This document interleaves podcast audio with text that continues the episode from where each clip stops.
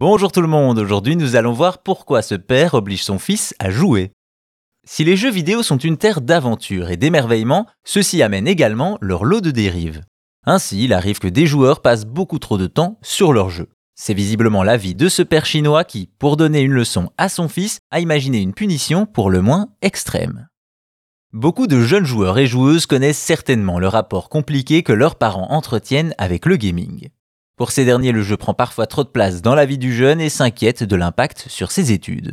Cependant, d'autant plus aujourd'hui où le jeu vidéo est partout, il peut être difficile pour des parents de dissuader leur progéniture de jouer.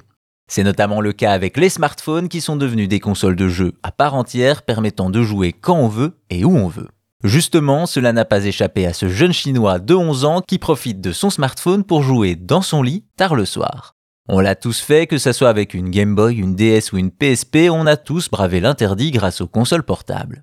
Hélas pour notre jeune gamer rebelle, cette nuit-là, son père le surprend en train de jouer aux petites heures.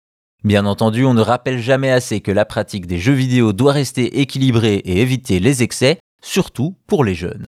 Aussi, face à cette découverte, on pourrait croire que le père, M. Wang, confisque l'arme du crime, empêchant ainsi son fils de jouer. Évidemment, il n'en est rien.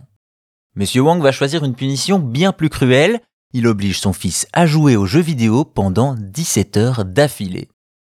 Il va même poster des vidéos sur un réseau social chinois provoquant l'indignation et finissant en une des journaux. Le jeune garçon y est vu en train de tomber de fatigue, jouant jusqu'à en vomir, une punition extrême qui débouche sur un pacte entre père et fils sur la gestion du temps de jeu.